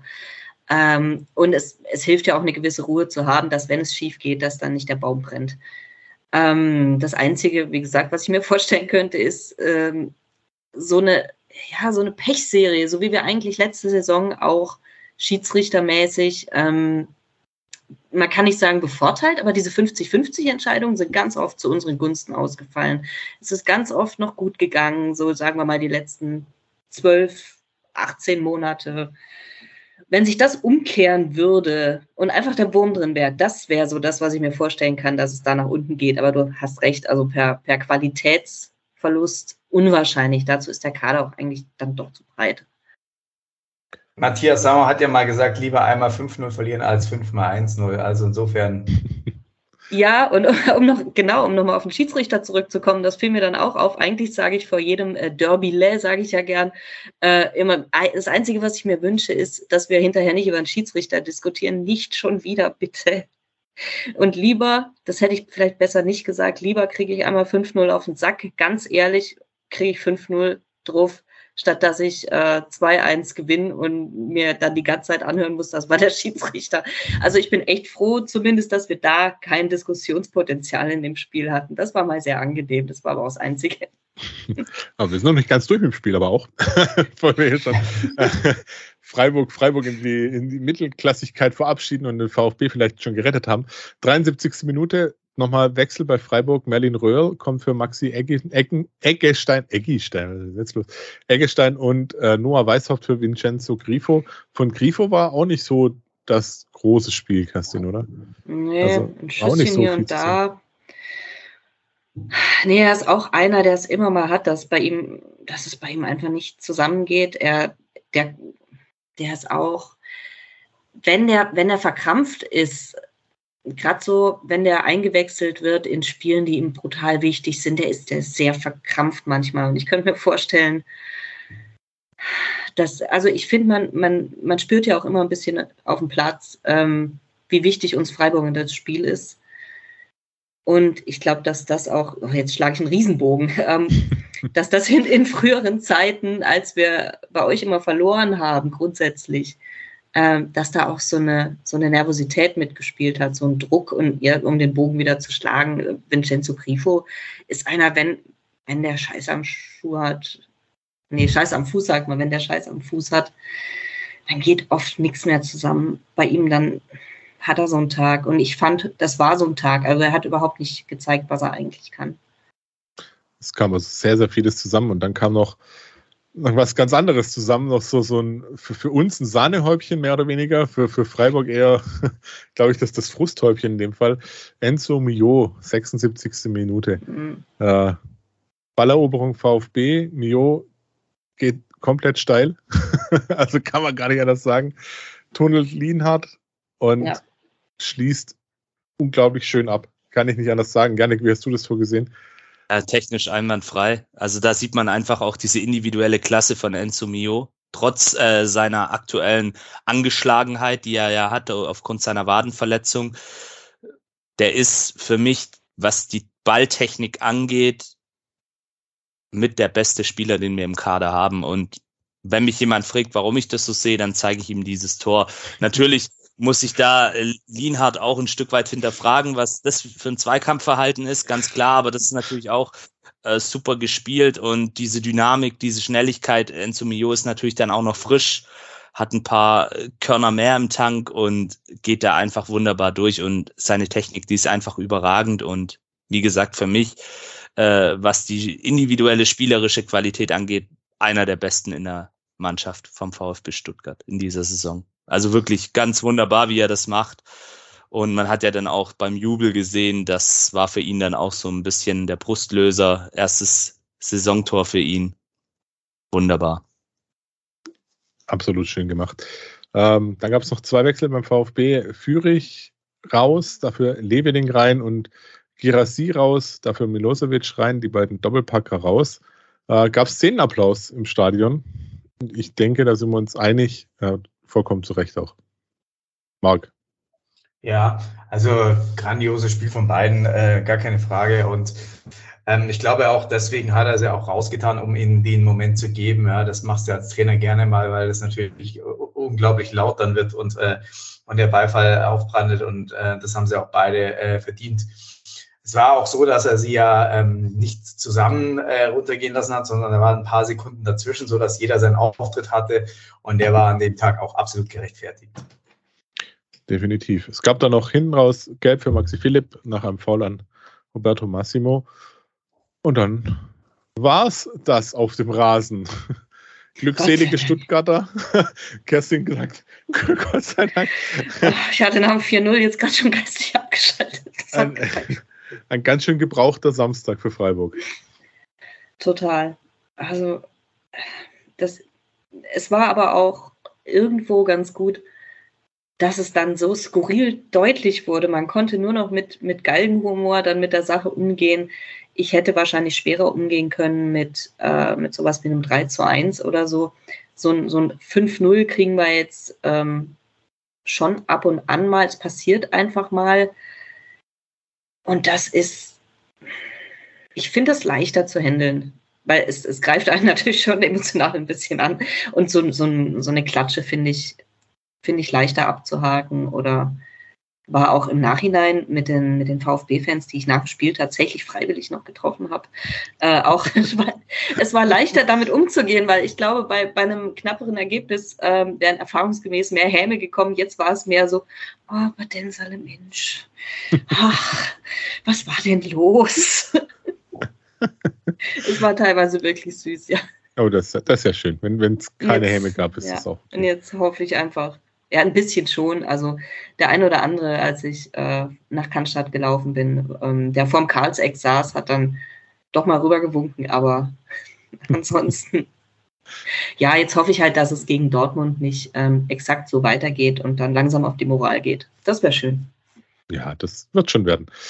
Wir haben ein paar Stimmen aus Social Media noch da. Und zwar bei Facebook hat Lutz Eisold geschrieben. Souverän definiert dieses Spiel von vorne bis hinten. Und das war hoffentlich nicht nur eine Momentaufnahme. Äh, Marvin Stingele schreibt geiler Samstagnachmittag. Nicht für alle, wie wir gerade gelernt haben. Ähm, Uwe Reiter schreibt, ich hoffe, unsere Dauernörgler haben es auch gesehen. Top-Leistung im Rahmen unserer Möglichkeiten vom Management und Hönes macht einen tollen Job. Mit dieser Leistung sollten wir fünf bis sechs Mannschaften hinter uns lassen. Es werden immer mehr. Weiterste Jungs jetzt in Mainz und gegen Darmstadt nachlesen. Und ähnlich schöne Worte gab es auch bei ehemalig Twitter, bei jetzt X. Äh, Ray Bucanero schreibt unter Ray Bucanero 74, also 74. Es ist länger her, dass der VfB gegen eine gute Bundesligamannschaft so überzeugend gewonnen hat. Da hat heute vieles gepasst. Krassi, echter Führungsspieler, Stiller mit vielversprechendem Einstand. Auch da geht übrigens hervor, ja, wir nehmen die Freiburger sehr, sehr ernst und respektieren auch das, was dort entstanden ist und was dort, wie dort gearbeitet wird. Ähm, Joachim Fischer schreibt noch, bei Nübel sollte man sich tatsächlich fragen, ob man nicht die Kaufoption ziehen will. Dennis Simon hin oder her. Neuer wird sicher noch zwei Jahre spielen. Ist äh, Dennis Simon dann immer noch früh genug? Janik, was sagst du da dazu? Also ähm, tatsächlich, ich weiß jetzt nicht, äh, ich bin mir gerade überhaupt gar nicht sicher. Es gibt doch gar keine Kaufoption. Das ist eine einjährige Leihe. Ähm, man kann sicherlich wenn man diesen Gedanken hat, sich mit Bayern zusammensetzen, klar. Aber da wird es natürlich jetzt auch interessant sein, wie sich da die Torhüterfrage weiterentwickelt. Ich meine, die haben sich ja jetzt auch einen neuen Torhüter noch dazugeholt. Ähm, ja, nach so einem Spiel natürlich in der Euphorie, klar. Ich hätte jetzt zum jetzigen Zeitpunkt, aber jetzt sind drei Spieltage gespielt, auch nichts dagegen, ähm, wenn Nübel vielleicht nochmal eine Saison dranhängt. Ähm, Torhüter können auch noch mit Anfang 20 in die Mannschaft einsteigen. Dennis Simon ist aber natürlich, so wie ich gehört habe, mit ihm hat man auch gesprochen. Man hat mit seinem Umfeld auch gesprochen, mit seinem Berater und eben ihm diesen Weg jetzt auch aufgezeigt über die U21 diese Saison. Und dann eben nächstes Jahr, so wie es jetzt die Freiburger mit Artubolo gemacht haben, ihm das Vertrauen zu geben, um dann auch letztendlich als Nummer eins ab der nächsten Saison ähm, im Bundesligator des VfB zu stehen. Deswegen, aber natürlich, wir wissen alle nicht, wie sich die Saison entwickelt. Wenn Nübel weiterhin so performt, wer weiß, vielleicht machen sich dann die VfB-Verantwortlichen auch ihre Gedanken dazu. Aber Stand heute würde ich sagen, bleibt es erstmal bei diesem Modell, das auch vertraglich so festgelegt ist. Es gibt keine Kaufoption, einjährige Leihe bis zum nächsten Jahr und dann wird man weitersehen. Aber wir wissen alle, wie schnelllebig auch das Geschäft ist, ja, ganz klar. Ich kann sagen, wir hatten jetzt den dritten Spieltag. Also. Genau. Und ich habe ja einen Hot Take geliefert. Also wenn Nübel auch so weitermacht, Thema Nationalmannschaft, EM nächstes Jahr, wir wissen alle, wie es um die Nationalmannschaft gerade bestellt ist. Ähm, warten wir mal ab. Also da kann auch viel passieren. Wir werden sehen. Weitere Themen zum Spiel waren noch, dass äh, vier VfBler in der Kickerelf des Tages war. Äh, Girasi sogar Spieler des Tages. Der VfB hat zum, hat erst einmal, erst ein einziges Mal in der Geschichte, mehr als elf Tore aus drei Spielen gemacht. In den ersten drei Spielen. Das ist auch schon ja, eine Leistung. Ich glaube auch zu Hause unter 5-0 machen wir es nicht mehr. Stimmung im Stadion schon leicht euphorisch mit Laola, Nübel-Sprechchören. Ähm, aber auch da nochmal das Lob an die Freiburger. Die Stimmung da im Gästeblock war auch trotzdem 5-0 noch immer gut. Kerstin, du, ja. warst, du warst drin, du kannst das. Ja, ich war mittendrin. Klar, es war, ähm, es war zwischendurch dann natürlich äh, Schock, äh, irgendwann Trauer, Verzweiflung, aber immer so, ja, ich glaube, das, das ist auch einfach notwendig, dass alle mal kurz durchschnaufen und irgendwann hat man sich dann gesagt, komm, jetzt muss aber weitergehen also ja, immer nach dem Motto, so, sowas passiert halt, auch wenn es echt eklig ist. Und ja, die Mannschaft kam ja dann auch nach dem Spiel mit hängenden Köpfen nochmal noch mal angeschlichen. Auch da haben wir sie nochmal noch mal besungen. Ja, fand, fand ich ganz schön. Und ich, ich hoffe auch, dass es, dass wir das nicht häufiger machen müssen in, in nächster Zeit, weil ja, erfahrungsgemäß, irgendwann kippt es ja dann doch. Aber, aber so war es irgendwie selbstverständlich für uns da, gerade in Stuttgart, die Stimmung so weiterzumachen. Das klingt schon mal sehr gut. Wir haben Hörerfragen auch noch bekommen. Ähm, der Andy at Kaliber 0711 schreibt, die Fragen würde ich direkt auch mal an den Markt dann stellen. Äh, was denkt ihr? Wird Klaus Vogt am Sonntag abgewählt? Eure Meinung zu Schatzialexiu? Ich hoffe, auch den habe ich richtig ausgesprochen. Und ist der Kader vielleicht doch nicht so schlecht für die Bundesliga und haben wir vielleicht doch eine kleine Chance auf den Klassenerhalt? Ähm, das, waren jetzt, das waren jetzt mehrere Fragen. Drei Fragen auf einmal, genau. Also erstens, wird Klaus Vogt abgewählt am Sonntag?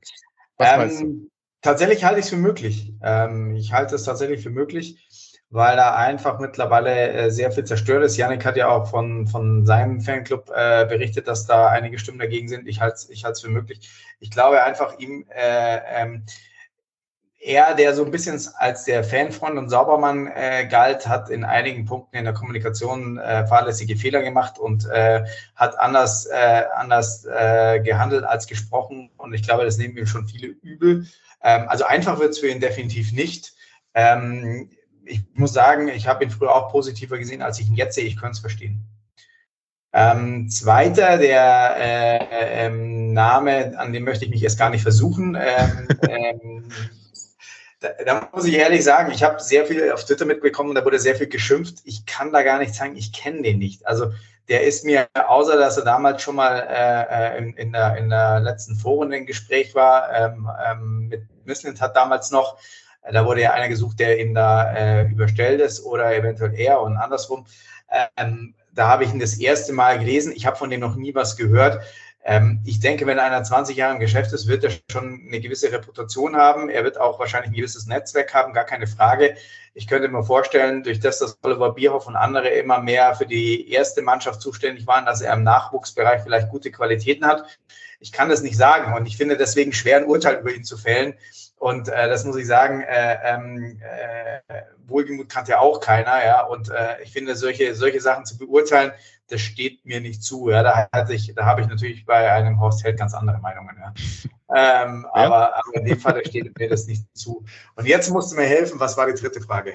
Äh, ist der Kader vielleicht doch nicht so schlecht für die Bundesliga und haben wir vielleicht doch eine kleine Chance auf den Klassenerhalt? Also ich finde den Kader, der war schon in den letzten zwei Jahren äh, äh, ähm, nicht verkehrt. Das hat immer unterschiedliche Gründe gehabt. Äh, ich glaube, vor zwei Jahren äh, war es eine schwere Saison, auch mit Corona-Krankheiten, Ausfällen. Da hat man die meisten Ausfälle jemals. In der letzten Saison hat sich Matarazzo einfach ein Stück weit abgenutzt gehabt und dann sind, ist meines Erachtens eine falsche, eine total falsche Entscheidung auf der Trainerposition äh, äh, gefällt worden. Ich bin kein Lavadia-Fan, war es noch nie. Ähm, als er damals ging, war ich Gott froh und dann auf einmal kommt er wieder. Und das ist irgendwie so, wenn du 90er Jahre Trainer holst, der auf ein NLZ-Team trifft. Ja? Also da haben Welten nicht zusammengepasst. Und dementsprechend äh, haben wir elf Spiele drin, ähm, wo ich der Meinung bin, dass wir äh, mit einem anderen Trainer vielleicht sechs bis acht Punkte mehr gehabt hätten. Und wenn wir sechs bis acht Punkte mehr gehabt hätten schon in der letzten Saison, dann hätten wir letzte Saison auch nicht im Abstiegskampf gesteckt, sondern wären irgendwo in der Richtung bei Gladbach so zwischen zehn und zwölf eingelaufen. Ja.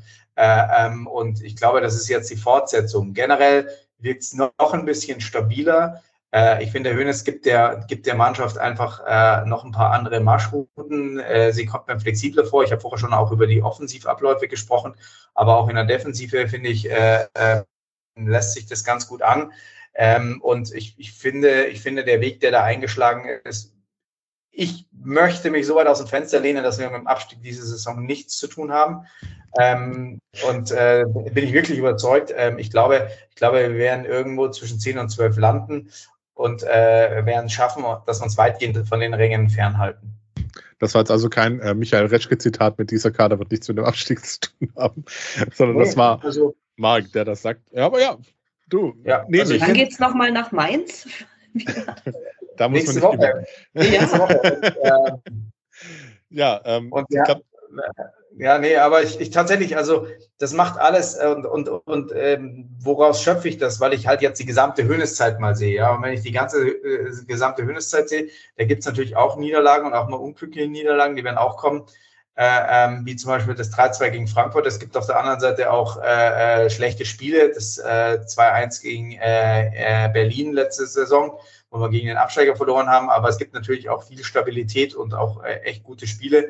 Äh, wo einfach äh, die Mannschaft verstanden hat, was es zu tun gibt. Äh, äh, ich möchte jetzt von der Saison gar nicht reden. Die Siege waren jetzt gefühlt relativ leicht, sind die uns gefallen. Aber gerade so Spiele wie letztes Jahr das 3-2 in Bochum, die geben mir eigentlich viel mehr, weil ich merke, dass eine gewisse Widerstandsfähigkeit mittlerweile da und dass, dass die Mannschaft auch sehr, sehr äh, als Mannschaft wirkt. Also sehr, sehr homogen, sehr in sich gefestigt, sich gegenseitig anfeuert. Und ein schönes Zeichen fand ich zum Beispiel, als Gerasi richtig sauer war, als ihm ein Ball von Jong nicht rübergelegt worden ist, weil er wollte einfach unbedingt das vierte Tor machen. Ja, an der Stelle, war beim Stand von 3-0 und er war richtig sauer. Und das ist so ein Punkt, wo du merkst, die, die sind gallig, die sind giftig, die wollen weiter und es ist nicht wurscht, ob jetzt der Ball äh, sch schlecht gespielt worden ist, weil beim nächsten Mal spielt er vielleicht den Ball auch nicht und da steht es nur 0-0. Ja? Und das fand ich eigentlich sehr, sehr positiv. Ich habe ein ganz gutes Gefühl. Ich kann es nur hoffen. Dann gehen zwei Fragen in Richtung Freiburg. Ähm, und zwar fragt der JMO2, fragt, kann eine Niederlage eine Chance sein? Das ist der 0711 JMO2, der sitzt hier ja. im Nebenzimmer und der kann mir mal im Mondschein begegnen. Okay, ihr regelt das privat. Ähm, ja, machen wir. Der 242 hat auch noch eine Frage mit, das haben wir vorher schon mal auch kurz beantwortet, mit genau. kannte man den Bauerntrick von Fürich in Freiburg noch nicht. Äh, Spontane Amnesie, würde ich sagen. Ja, okay. Ja. Janik, der Kampf Okapi fragt noch, wie steht ihr zu den Nübelsprechchören, die es bei jeder annehmend guten Aktion von ihm gibt? Ja, also das sind halt einfach Emotionen, die passieren. Und das ist ja auch das Wunderbare an diesem Sport letztendlich, dass er Menschen so sehr begeistert, dass sie dann Namen von Spielern schreien. Das, das ist auch einfach, ich finde es einfach was Schönes. Natürlich, jetzt kann man da argumentieren, nie, niemand ist größer als der Verein, bla bla bla, Bullshit. Das gab es früher auch schon. Wenn es ist jetzt ein gewagter Vergleich, aber wenn früher ein Maradona oder ein Ronaldo oder wie sie alle heißen, die Leute begeistert haben, dann wurden ihre Namen auch entsprechend äh, gerufen und das ist einfach ein Zeichen von Emotionen in dem Moment und er hat natürlich auch, er selber hat sich auch verdient, dass die Leute seinen Namen rufen. Das muss man jetzt auch mal sagen. Der hat eine super, super Leistung gezeigt an diesem Tag. Ähm, eine der besten Torhüterleistungen, die ich seit Timo Hildebrand im Neckarstadion gesehen habe. Also wirklich richtig, richtig gut. Und das ist dann halt vielleicht auch einfach, ähm, der Marc hat es vorhin gesagt, äh, das ist dann vielleicht auch einfach das, man hat jetzt wieder einen Torwart einfach. Einer, der dir auch mal so ein Spiel gewinnt. Weil Alex Nübel hat dieses Spiel mit gewonnen. Er hat den VfB da wirklich davor bewahrt, an dem Tag nochmal irgendwie in die Bredouille zu kommen. Und die Freiburger letztendlich dann auch ein Stück weit gebrochen in ihren Angriffsbemühungen, weil das macht ja auch was mit einem gegnerischen Stürmer, wenn er da äh, kläglich scheitert am Torwart. Deswegen absolut top. Klar kann man jetzt im Nachgang sagen, ja, muss es sein. Ja, das ist, sind Emotionen, die passieren einfach. Spontan. Das ist was Schönes. Wie eine Laola-Welle, wie ein Jubelschrei. Das ist einfach so. Der Ed Ochsensturm fragt noch, benötigt der VfB hinter Atta noch einen Holding Six Ersatz? Wenn ja, was gibt der Marc an ablösefreien Spieler her? Marc, was meinst du? Brauchen wir noch jemanden? Also ich glaube, wir werden nichts mehr machen. Ähm, ich meine, wir haben ja gesehen, was wir an Einnahmen generieren müssen, auch wenn es zwischenzeitlich, äh, ob aus taktischen Gründen oder nicht taktischen Gründen geheißen hat, wir müssen keinen verkaufen, ähm, werden wir da keinen mehr holen. Ähm, und ähm, da sind wir ja jetzt auf der Sechserposition auch nicht viel anders aus, äh, aufgestellt als letzte Saison. Ähm, Endo ist weggefallen, Schiller ist gekommen. Ähm, grundsätzlich wäre mit Nata jemand da, der allerdings sehr, sehr verletzungsanfällig ist. Aber ich finde auch, dass äh, Eckloff äh, in der Vorbereitung das immer wieder ganz gut gespielt hat. Und ich könnte mir vorstellen, ähm, dass er da der erste Ersatz auf der Position jetzt erstmal ist. Aber da wird nichts mehr passieren. Das denke ich auch. So, dann schauen wir auf die Lage nach dem dritten Spieltag der Fußball-Bundesliga. Der VfB ist ja, nach dem ersten Spieltag ja nicht mehr erster, sondern nur noch enttäuschender Dritter mit sechs Punkten und elf zu fünf Toren. Nur 1984, 85 hatte man mehr Tore nach drei Spielen. Jetzt ist Länderspielpause. Da ist Hiroki Ito nominiert für Japan für das Spiel gegen Deutschland. Und dann haben wir jetzt am Sonntag die alles überschattende MV. Anschließend geht es samstags 15.30 Uhr nach Mainz, dann Freitagabend nach Darmstadt. zu Hause gegen Darmstadt. Zu Hause gegen Darmstadt. Ich wollte gerade sagen, Darmstadt. zu Hause gegen genau. Darmstadt, nicht nach Darmstadt. Wir sind in Mainz und zu Hause gegen Darmstadt. So, wie läuft es in Mainz? Ähm, nicht so prickelnd bisher. Vorletzte mit einem Punkt, 2 zu 9 Tore. Zuletzt 1 zu 4 bei Union verloren, 1 zu 1 gegen Frankfurt, 0 zu 4 in Bremen. Ausfälle Stand jetzt sind Ajork mit Muskelfaserriss, Mwene, äh, Leitsch, Wittmer, Burkhardt. Ja, da, da ist schon auch was dabei, was äh, Mainz wehtut. Zugänge von dort äh, bei Mainz sind Kraus aus Leipzig, Richter von Hertha, Mwene von Eindhoven und Sepp van den Berg, äh, van den Berg von Liverpool, eine Laie. Gegangen ist Anton Stach nach Hoffenheim noch, äh, Angelo Fulgini nach Lens und Markus Ingwarzen nach Nordseyland. Ex-VfB-Spieler im Vene, aber ja, nicht, nicht so im, im oberen Bereich bei uns gewesen, wenn ich das noch richtig im Kopf habe. Janik nickt zustimmend, das passt. Äh, Ausfälle bei uns, wir haben immer noch Dennis Undaff verletzt mit Außenbandteilriss. Ähm, soll allerdings wohl Mitte September, was jetzt auch schon bald ist, wieder ins Mannschaftstraining einsteigen. Joscha Wagnermann mit Mittelfußbruch kommt wohl auch zurück ins Mannschaftstraining. Niklas Nartey, der fällt immer noch wegen der Knie-OP bis Ende des Jahres aus und Laurin Ulrich, die Mandelprobleme, die wurden operiert. Schauen wir mal, was da dann wird jetzt. Jetzt haben wir noch ein Mini-Werbeblock äh, für unsere Bewertungen, die ihr uns geben könnt. Nämlich auf Apple Podcast könnt ihr uns gerne eine Bewertung da lassen, die uns hilft, dass man uns besser und leichter findet. Rezensionen lesen wir auch immer sehr gerne vor. Gibt es jetzt auch bei Spotify, falls ihr uns darüber hört. Und natürlich gerne auch weiter sagen, so wie die Kerstin das gemacht hat im Freiburg-Blog. Die hat nämlich bestimmt erzählt, so, hey, da gibt es diesen Podcast rund um den Brust, den solltet ihr unbedingt mal anhören, auch wenn ihr äh, keine VfBler seid und jetzt bin ich da dabei und dann hört ihr das auf jeden Fall an. Das hast du gemacht, Kerstin, oder? Natürlich. Natürlich. Äh, ihr hattet ja schon meinen mein Fanclub-Kollegen äh, im Interview, der, der sogenannte Weizenfloh, eine Fanclub-Legende. Und der gesamte Fanclub Freiburger Botschaft zu Stuttgart wird sich vermutlich die Folge jetzt anhören und was ich so alles gebrabbelt habe. Grüße an dieser Stelle. Ja, auf jeden Fall ganz liebe Grüße. Ähm, und um die anderen VfB-Mannschaften. Die Frauen haben am 17.09. Saisonauftakt gegen den VfL Herrenberg. Die Spiele gegen Hegau und Heidenheim war anders als in der letzten Folge angekündigt, waren nur Testspiele. Im Nachwuchsbereich der VfB 2, sechster Spieltag Regionalliga Südwest, 1 zu 2 gegen Waldorf. Die sind 16. Tore, Tor war Dejan Galgen in der 6 Minute 11 Meter. War der erste Saisonniederlage, aber der VfB 2 ist immer noch Tabellenführer mit 15 Punkten. Und nächstes Spiel ist am Samstag um 14 Uhr in Freiberg. Die sind Siebter. Die U19 hat das nächste Spiel am Samstag, 16.09. 12 Uhr gegen Augsburg. Die sind aktuell Neunter. Die U17 am sechsten Spieltag der B-Union Bundesliga Süd-Südwest 5-0 bei 1860 München. Die Tore von Matthias Zikas, Tunçay Durna, Salvatore Mule und Maxim Klikovic. Willen, ich habe Knoten in der Zunge. uh, U17 ist erste von 14 Mannschaften mit 16 Punkten und das nächste Spiel da ist am 17.09. um 14 Uhr gegen Mainz. Dann gucken wir noch ganz schnell auf die VfB Lone Army, die ja auch noch mal etwas gewachsen ist, wie wir ganz zu Beginn schon hatten.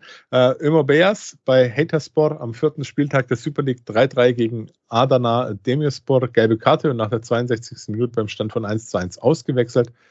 Äh, verspielte am Ende die 3-1-Führung, sind aber immer noch Sechster von 18 Mannschaften mit sechs Punkten. Dann Gilles Diaz, der zu Legia Warschau gewechselt ist, erst ab dem nächsten Spieltag, weil der Wechsel am Montag war. Warschau ist aktuell Tabellenführer ähm, mit 13 Punkten und zwei Spielen weniger als die Verfolger. Also das ist, das liest sich relativ souverän. Wahid Fagir in der zweiten Bundesliga beim SV Elversberg, fünfter Spieltag, 1-0 in Osnabrück, 68. Minute eingewechselt und hat einen Siegtreffer gemacht. Das hört man auch sehr gerne. Elversberg jetzt 15 in der zweiten Liga mit vier Punkten. Matteo Klimovic, der spielt bei Atletico de San Luis oder die San Luis in dem Fall. Ähm, siebter Spieltag in der Liga MX 2-0 gegen Atlas Guadalajara. Nach 66 Minuten wurde der ausgewechselt. Und San Luis ist erster von 18 Mannschaften in der Liga mit 16 Punkten. Matej Maklitschka und Luca Pfeiffer, beide Darmstadt 98, beide erste Bundesliga, dritter Spieltag 1 zu 5 in Leverkusen. Hm. Maklitschka 68. Minute raus beim Stand von 1 zu 4. Pfeiffer hat durchgespielt, aber blieb ohne Tor oder Torbeteiligung. Darmstadt ist 18. mit 0 Punkten. Das heißt, da haben wir schon sechs Punkte Vorsprung. Äh, Juan José Perea bei Hansa Rostock, fünfter Spieltag in der zweiten Liga, 0 zu 2 im Spitzenspiel beim HSV durchgespielt. Rostock bleibt Fünfter und oben dabei mit neun Punkten. Und dann haben wir jetzt noch ganz frisch Mosanko bei Herakles Al-Mello. Vierter Spieltag der Ehre Divisie 3 zu 1 gegen Excelsior Rotterdam in der 62. Minute eingewechselt per Heber zum 3 zu 1 getroffen. Der ging auch bei Twitter nochmal rum. War ein relativ schönes Tor. Äh, Almelo ist Neunter der Eredivisie mit sechs Punkten. Dann haben wir das schon soweit. Das heißt, an der Stelle habe ich noch zwei Sachen, nämlich einmal der Hinweis auf äh, Sebas Kampf. Janik, mit DKMS ja, und ja, allem. Ja, genau, richtig. Ähm, gut, dass du es erwähnst. Ja, Sebas Kampf, ähm, ein VfB-Fan, junger VfB-Fan, bei dem im März eine akute Leukämie diagnostiziert wurde. Ähm, folgt ihm bei Instagram, wenn ihr da unterwegs seid. Ähm, berichtet da immer jeden Tag von seinem ja, Kampf gegen diese tückische Krankheit. Und ja, lasst ihm ein paar liebe Worte da. Und wenn ihr es noch nicht seid, registriert euch bei der DKMS ganz wichtig. Das ist auch ohne großen Aufwand möglich. Könnt ihr euch heimschicken lassen, das Set.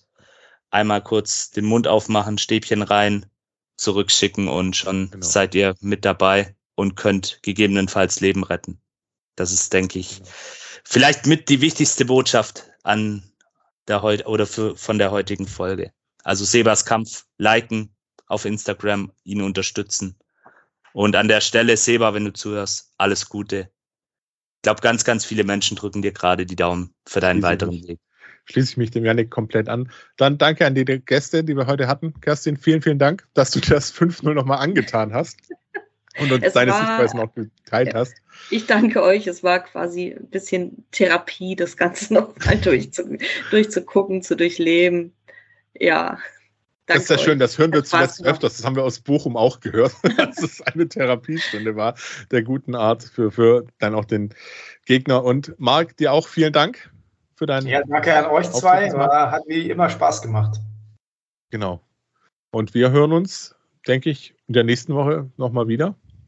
Janik, was meinst du nächste Woche mit? Ja, auf jeden Fall. so, da, da gibt es dann wahrscheinlich was von so einer komischen also, Versammlung am Sonntag zu erzählen. Ja, also da, da werden wir sicherlich ähm, auf jeden Fall was im Blog veröffentlichen, denke ich mal. Und wer weiß, vielleicht gibt es auch eine Aufnahme, je nachdem, was passiert. Es ist ja immer alles sehr, sehr spannend. Genau, also, vielleicht gibt es auch noch eine Sondersendung. Sondersendung Sonntagabend. Überschlagen. Ja, ja. Also übertreiben wollen wir es jetzt nicht. Ja, wir wollen nicht übertreiben, aber wer weiß, vielleicht äh, haben wir am Sonntagabend einen neuen VfB-Präsidenten und der heißt Lennart. Wir alle nicht, wir werden das sehen. Oha. Das ist der ganze Plan. Oh, ja, natürlich. Zuerst der VfB, dann die Weltherrschaft. Ja, genau. In diesem Sinne, bleibt uns gewogen. Ähm, würde uns freuen, wenn, du uns, wenn ihr wieder einschaltet, wenn ihr uns lest auf dem Blog und folgt. Ansonsten macht's gut und auf Wiederhören. Wiederhören und seid lieb zueinander. Ciao, Servus.